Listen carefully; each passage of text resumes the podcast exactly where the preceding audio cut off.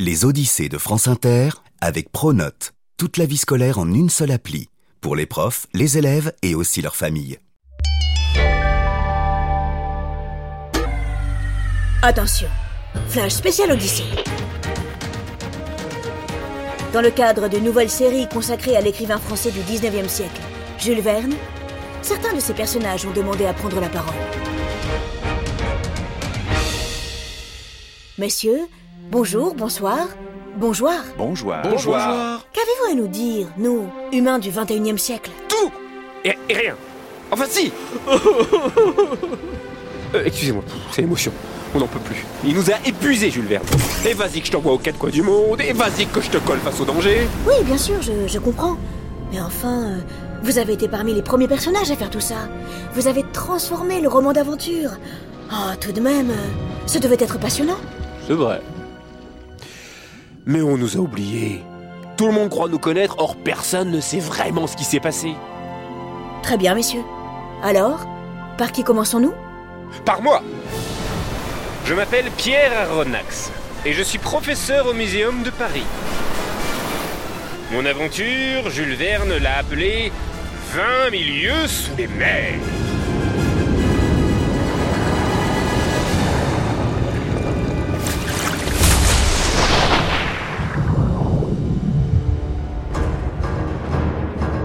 En 1866, les habitants de la Terre tremblent de peur. C'est la bête C'est la bête. Ah Une mystérieuse créature parcourt les mers en semant le chaos partout où elle passe. Qu'est-ce donc que ce fantastique animal? Une baleine géante? Un kraken à la force colossale? Oh Appartient-il seulement à notre monde? Il faut agir Le 3 juillet, le navire Abraham Lincoln quitte le port de New York avec une mission extrêmement claire. Neutraliser le monstre. Bah quoi? Vous trouvez que j'en fais trop? Mais enfin, l'heure est grave Grave, grave, il y a que les notes de musique qui soient graves. Pierre Aronnax Oh, sapristi Vous faites partie de l'expédition Eh oui alors Il se trouve que je suis un grand spécialiste des animaux sous-marins. Si quelqu'un peut identifier cette étrange créature, c'est bien moi. Enfin, nous. Car je voyage comme toujours avec Conseil, mon secrétaire et ami. À la bonne heure L'Abraham Lincoln file en direction de l'Atlantique Sud. Parmi ses passagers, on trouve un autre remarquable bonhomme, Ned Land, le plus célèbre harponneur de tous les temps. Ma spécialité Chasser les grosses bébêtes sous-marines. Six mois durant, l'équipage sillonne la mer. Aucune trace du redoutable monstre. Où se cache-t-il ce drôle de diable? Enfin, le 5 novembre 1867, au large du Japon, on aperçoit une forme gigantesque briller sous la surface de l'eau. C'est notre animal S'écrie aussitôt Aronnax. Oh, c'est incroyable Toute cette lumière Oh, On dirait une fête foraine Mon Dieu Ils font sur nous. Vite, on tente de faire machine arrière. Trop tard. La créature percute le bateau, Aronnax est projeté par-dessus bord. Complètement sonné, il perd rapidement connaissance.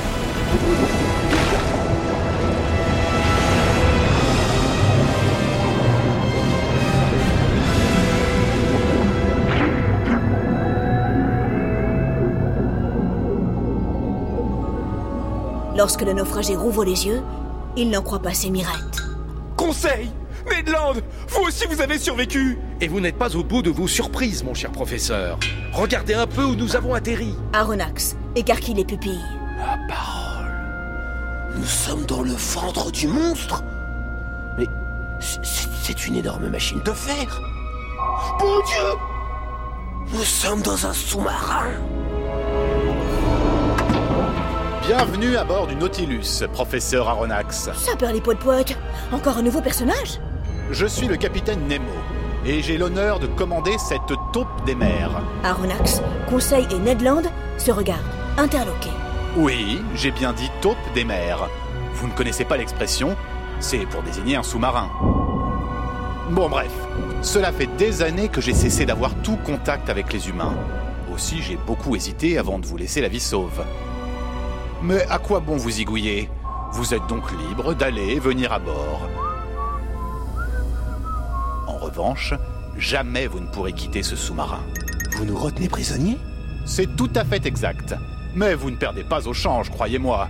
Vous allez découvrir ce qu'aucun homme, à part mes compagnons et moi, n'a encore jamais vu. Sur ce, bonne soirée. Qui est ce mystérieux capitaine? Quel secret le pousse à se cacher au fond des océans?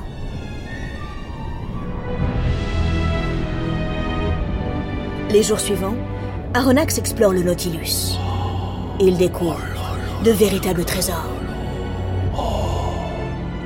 Immense, le sous-marin abrite de riches bibliothèques et puis des statues, des tableaux qui rendraient fous de jalousie les plus grands musées du monde. Et ce n'est pas tout.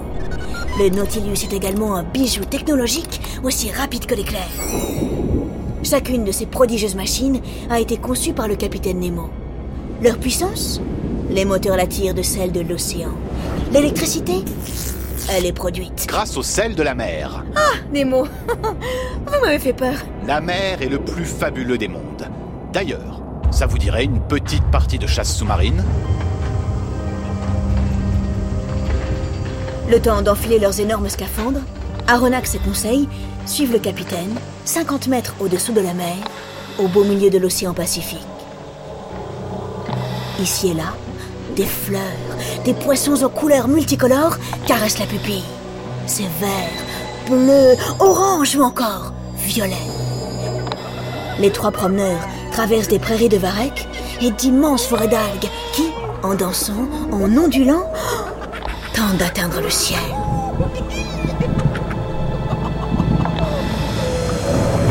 Soudain, apparaissent deux énormes yeux, surmontés de grosses papates ignobles et poilues. Une araignée de mer géante Horrifié, Aronnax recule, mais la bête, qui mesure plus d'un mètre de haut, s'avance. Oh purée Le professeur va finir en petit goûter Heureusement, Nemo assomme le monstre. La vie dans les profondeurs peut être sacrément dangereuse. Les jours suivants, le capitaine pousse les machines à plein régime. Tempête, requins féroces ou encore attaque humaine, le Nautilus résiste à tous les dangers.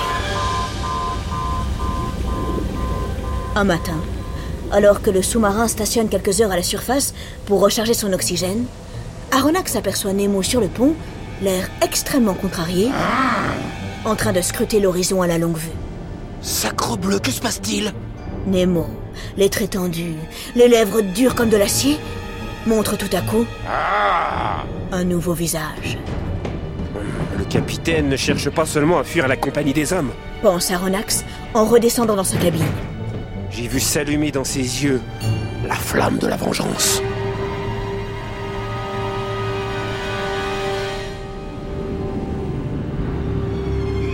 Voilà trois mois que nos aventuriers sont prisonniers du capitaine Nemo. Ned Land n'en peut plus. Nous sommes en Europe. C'est le moment de prendre la poudre d'escampette. Quitter le Nautilus Et manquer cette unique opportunité d'étudier l'océan? Alors ça, pas question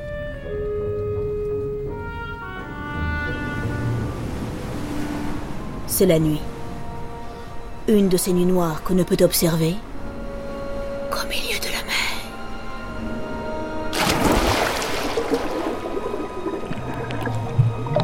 Deux scaphandres marchent dans les profondeurs. Aronnax, comme toujours, ignore où le capitaine a décidé de l'emmener. Parvenu en bas d'une énorme montagne, Nemo se met à grimper d'un pas sûr. Je connais cet endroit. Arrivé au sommet, Aronnax n'en croit pas ses yeux. Est-ce que j'aurais besoin de lunettes? Mais non, il a bien vu. Plus bas, c'est un magnifique champ de ruines. Des palais, des colonnes, des temples et des maisons effondrées. Qu'est-ce donc que cette majestueusité Où suis-je? Où suis-je? Sentant l'agitation de son camarade, Nemo, à l'aide d'une petite pierre, trace sur un rocher noir le mot Atlantide.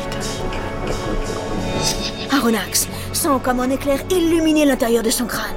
L'Atlantide La mythique cité engloutie que les humains ont cherché en vain pendant des millénaires Nemo l'a donc découverte Le professeur, c'est certain, ne sera plus jamais le même.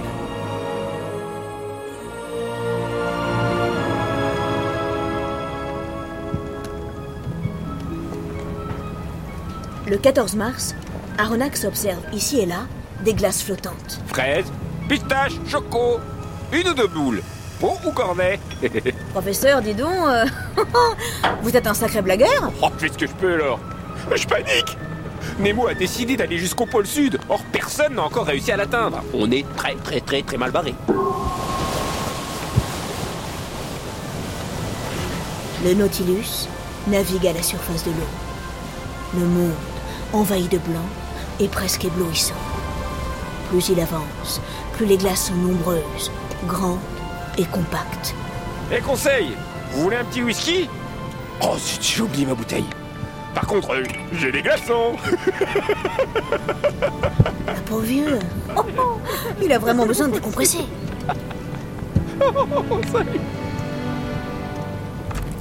Le 17 mars, ils atteignent la banquise. Bientôt, la glace enserre le Nautilus. Coincé le sous-marin Oh, c'est mal connaître son capitaine. Et hop, l'équipage s'enfonce sous les icebergs. Une semaine plus tard, ils atteignent le pôle sud. Waouh Quelle équipe Le chemin du retour, ma foi, est assez chargé. Pris dans un labyrinthe glacé, le Nautilus évite le naufrage de justesse. Puis, il affronte douze redoutables poulpes géants. L'équipage livre une bataille sans merci à la hache ou harpon, dans laquelle, hélas, Nemo perd l'un de ses hommes. Depuis ce jour funeste, le capitaine broie du noir. Le 31 mai, parvenu au large des côtes de l'Irlande, le Nautilus se met à naviguer en décrivant d'étranges cercles, comme s'il cherchait un endroit qu'il ne trouvait pas. Le lendemain, le capitaine déboule dans la salle des machines avec un mystérieux message. C'est ici. Puis, les lumières s'éteignent et le sous-marin s'enfonce, plus profondément encore, sous la mer.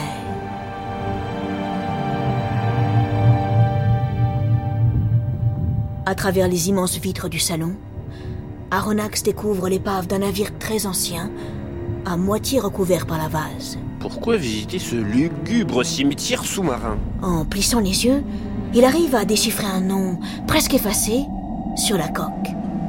Le Vengeur? À ce mot, il sent un violent frisson parcourir son dos.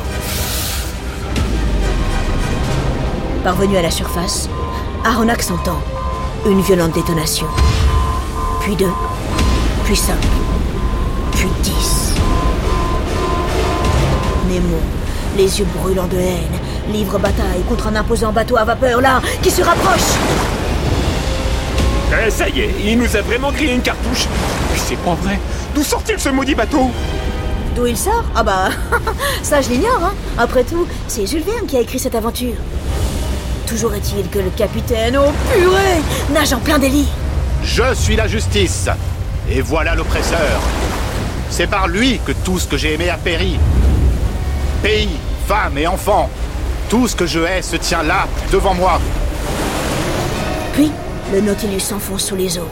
Il se prépare à attaquer par-dessous. Aronnax sent le sous-marin frémir et trembler, et dans un bruit d'enfer arrive un terrible choc. Le Nautilus vient de transpercer le navire ennemi qui. Quelques minutes plus tard.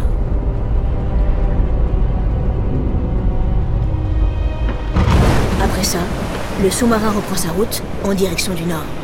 La pluie crache, la mer est agitée, qu'importe, il faut s'enfuir. Ce soir, se promettent Ned Land, Conseil et Aronnax.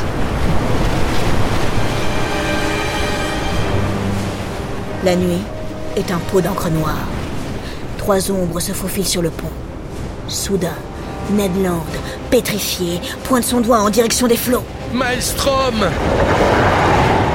La mer, déjà mauvaise, se met à tournoyer de plus en plus vite. Elle forme un tourbillon qui se transforme en trou, puis en gouffre.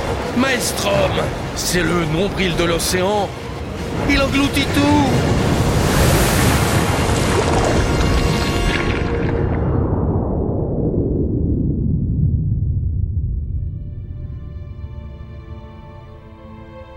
C'est un matin frais qui pétille au nord de la Norvège. Aronnax ouvre les yeux. Oh purée, je suis vivant Et vous n'êtes pas au bout de vos surprises, professeur Ned Land Conseil Vous avez survécu Comment est-ce possible? Comment? Eh ben, en voilà un autre mystère. À bord du Nautilus, Pierre Aronnax, Conseil et Ned Land ont traversé toutes les mers et tous les océans du monde. Ils ont parcouru 20 000 lieues, soit deux fois la circonférence de la Terre. 20 000 lieues sous les mers. Quant à savoir ce qu'est devenu le capitaine Nemo, mystère et boule de poulpe des profondeurs.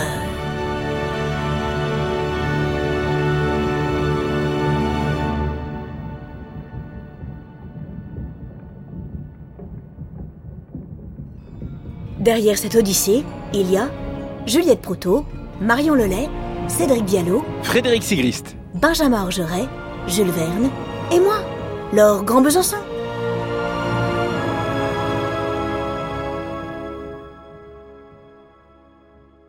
Les Odyssées est un podcast original de France Inter.